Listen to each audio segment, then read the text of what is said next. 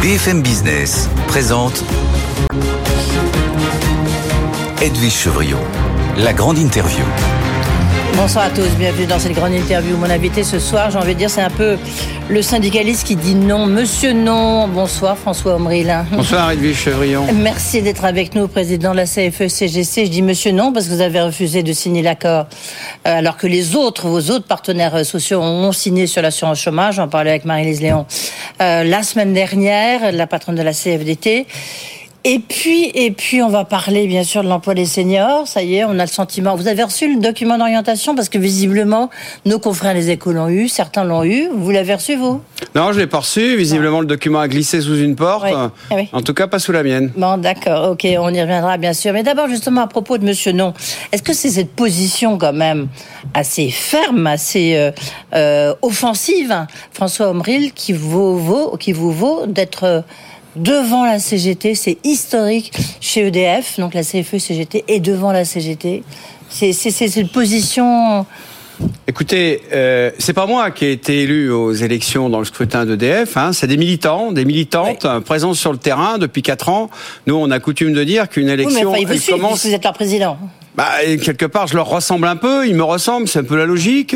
Notre organisation est une organisation combative, mais constructive aussi, et qui, je le crois sincèrement, fait vraiment un travail sur le terrain de proximité, d'assistance, d'éclairage des situations, et, qui, qui, est un interlocuteur reconnu par la direction, parfois un peu craint, il faut bien le dire, et c'est très bien comme ça, parce que il faut, en face de nos directions, bah, proposer un syndicalisme euh, combatif euh, qui euh, mobilise les arguments, comme on l'a fait au passage dans le conflit des retraites. Euh, j'ai souvent dit, et y compris avec vous sur ce plateau, qu'on a gagné la bataille de l'opinion.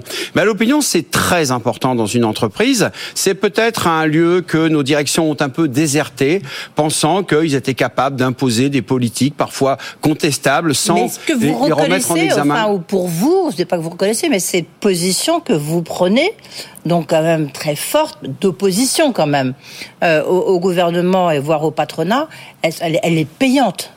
Parce que même dans le secteur de l'énergie, vous êtes aussi numéro un, numéro deux chez GRT.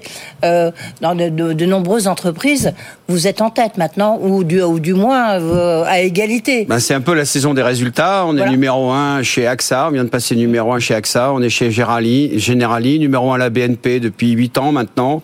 On est numéro un chez Renault depuis très longtemps. On en parle assez peu. Chez Stellantis, l'Air Liquide, Solvay. Moi, je pourrais vous faire la liste est longue. Hein. Euh, on vient d'avoir les résultats d'Orange. Hein, où notre score a augmenté, on est toujours numéro un. Je pense que c'est quelque chose qui, effectivement, caractérise notre modèle de syndicalisme, celui dont je fais la promotion, que un temps j'ai appelé la troisième voie syndicale, c'est-à-dire euh, ni suiviste, ni en permanence contestataire. Suiviste, Il y a... c'est pour la CFDT, et contestataire en permanence, c'est pour la CGT. Je non, non, non, non, je ne me permettrai pas. Vous savez, j'aime pas moi, critiquer les autres. Oui. Euh, moi, j'aime pas qu'on j'aime pas qu'on me critique, donc mmh. je, je critique pas les autres. Chacun a son secteur et puis là encore, c'est très morcelé suivant les secteurs économiques, suivant les sections syndicales, les entreprises. Mais nous, à la CFE-CGC, on prétend faire un syndicalisme qui, en permanence, remet en question sa position en fonction des éléments d'analyse, euh, des contextes et tout ça, ça change d'une entreprise à l'autre. Il faut en toute matière considérer les gens comme étant des gens intelligents, François capables de réfléchir et de penser par eux-mêmes. François Omril, euh, j'ai envie de dire, c'est une évidence. Euh, Est-ce que le climat social, il est, il est tendu, il est difficile en ce moment? Comment vous ressentez ce climat social en France? Alors, Bonne question pour le coup. On a Merci. un problème en France. Oui, excusez-moi, c'est une formule. Mm. Mais on a un problème en France, c'est les relations avec le gouvernement. Euh, en vérité, pas avec le gouvernement. Les relations avec le pouvoir. Euh, quand j'entends, quand je dis le pouvoir, ce sont, c'est l'Élysée et Matignon. Chacun a compris que depuis des années, il y a un match en fait. Hein. Il y a une partie du pouvoir qui est à l'Élysée, il y a une autre partie du pouvoir mmh. qui est à Matignon.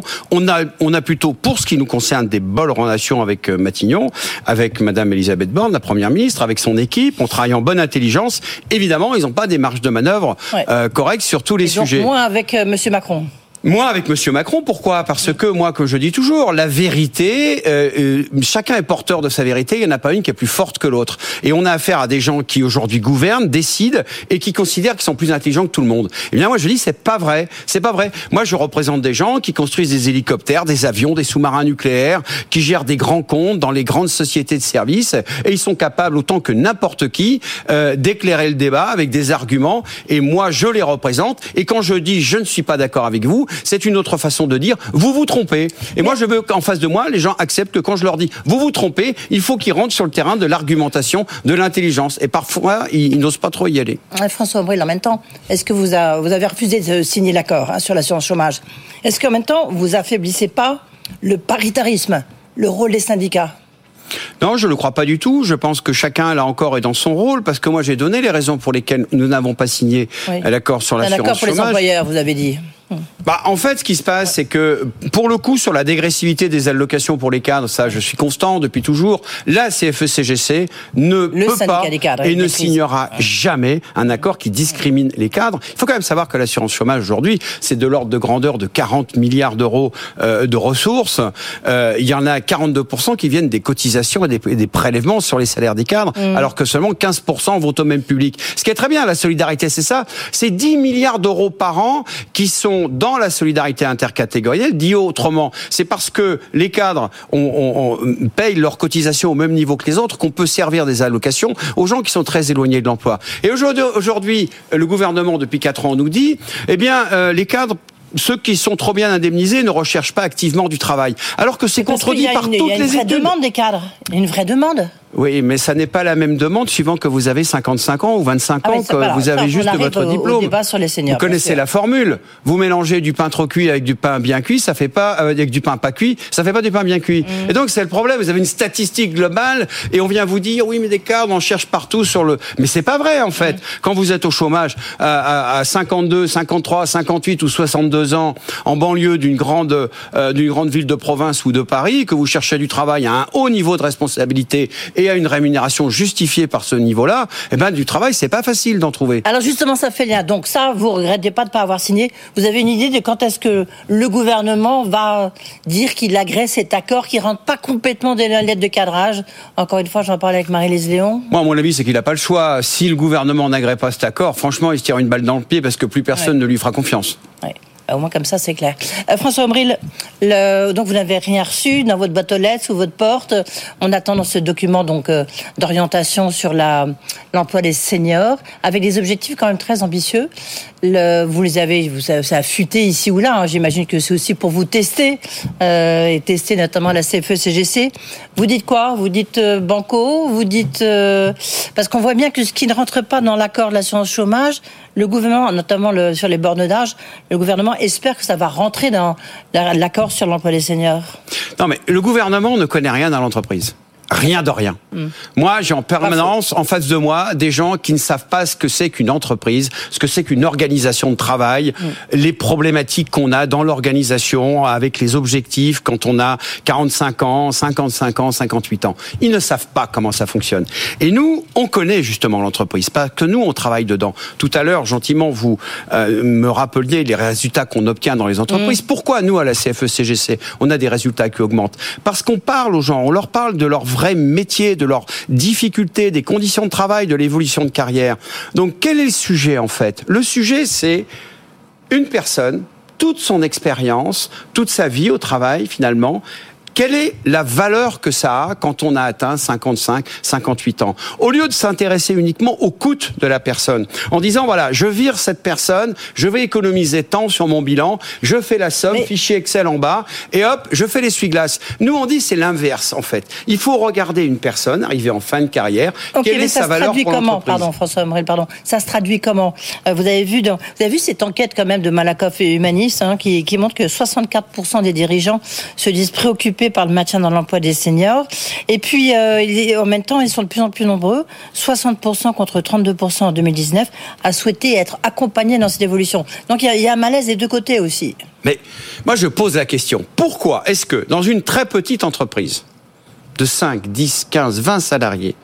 Quand quelqu'un part en retraite à 65 ans, c'est un drame parce que tout le monde se pose la question de savoir comment et par qui on va la remplacer?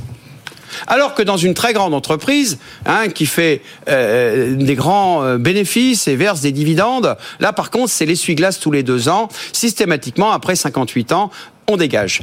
On a quand même un problème. Donc et vous, moi, vous je dites pense quoi que cette personne, cette personne-là, qui est arrivée en fin de carrière, si on arrive à conserver avec soi, dans l'entreprise, cette personne qui a toute cette expérience, cette motivation, si on met en place un suivi médical renforcé, si on peut, avec cette personne-là, travailler sur une réorientation de ses objectifs, de la façon dont elle va être utile à l'organisation, peut-être aussi si on examine le temps de travail et le moyen par lequel elle va aller en biseau, comme on dit, Donc vers la vous, retraite. Si, si ce document stratégique, vous avez envie de trouver, d'y trouver quoi? Ou qu'est-ce que vous voudriez y mettre? Moi, je veux que l'État s'engage.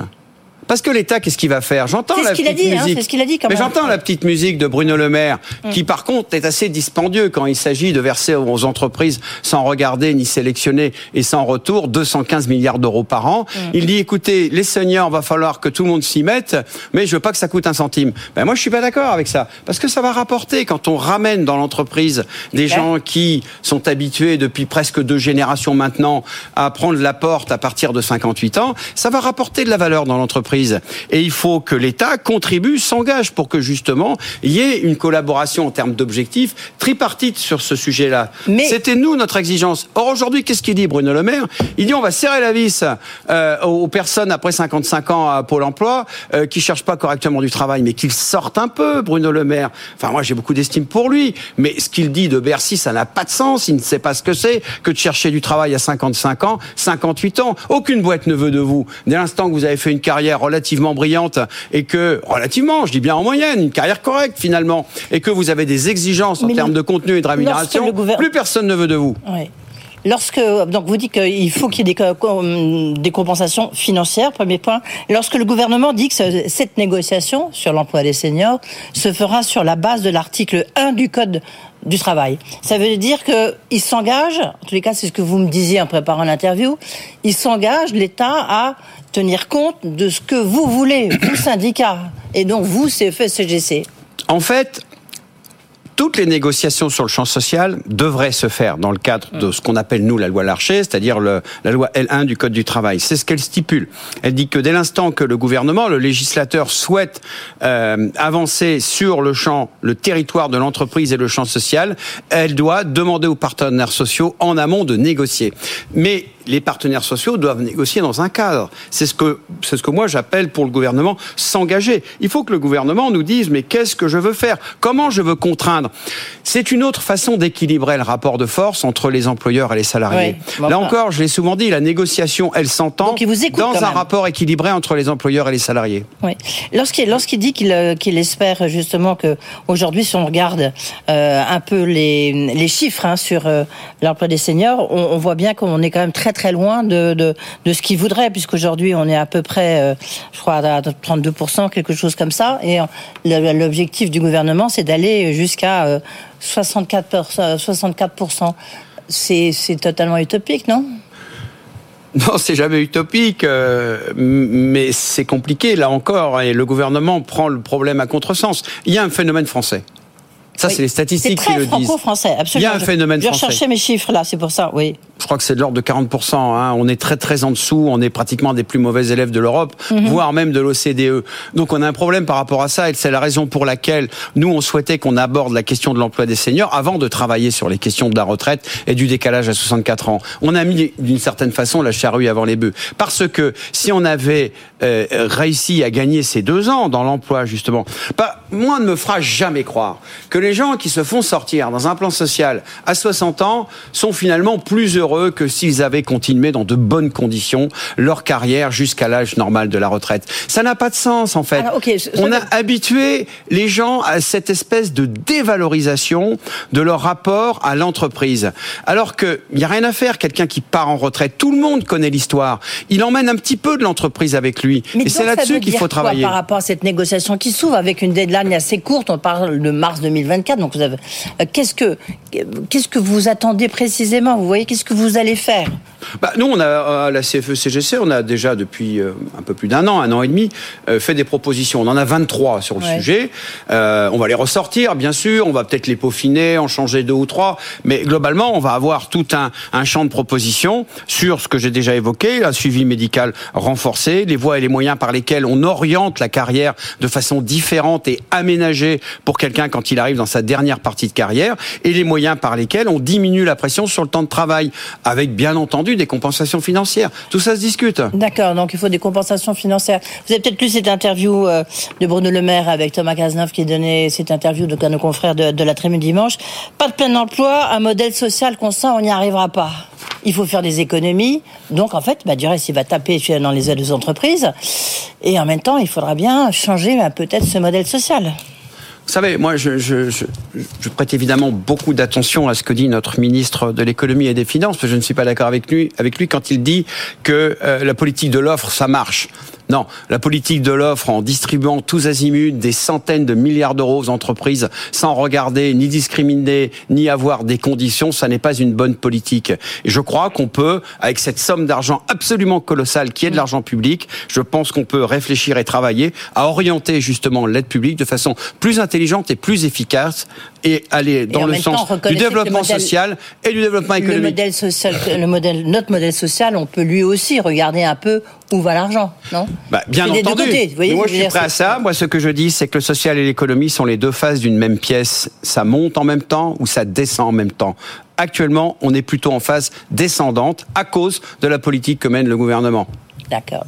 Beaucoup de plans sociaux en perspective, vous voyez ça chez vous? Euh, Alors, pour tout vous dire, ce qui nous inquiète le plus, c'est euh, le taux de défaillance des petites entreprises. Mais je pense que vous-même, vous le commentez. On a une année 2024 en perspective qui est très inquiétante. Parce que là, on a un indicateur, comme, comme je crois, on n'a jamais eu depuis une vingtaine d'années, euh, qui... Enfin, on doit s'inquiéter quand on regarde ça, effectivement. Merci beaucoup, François Omril. Merci à vous. je disais monsieur non, mais en tous les cas, ça rapporte gros. Merci d'avoir été avec nous, président de la CFE-CGC.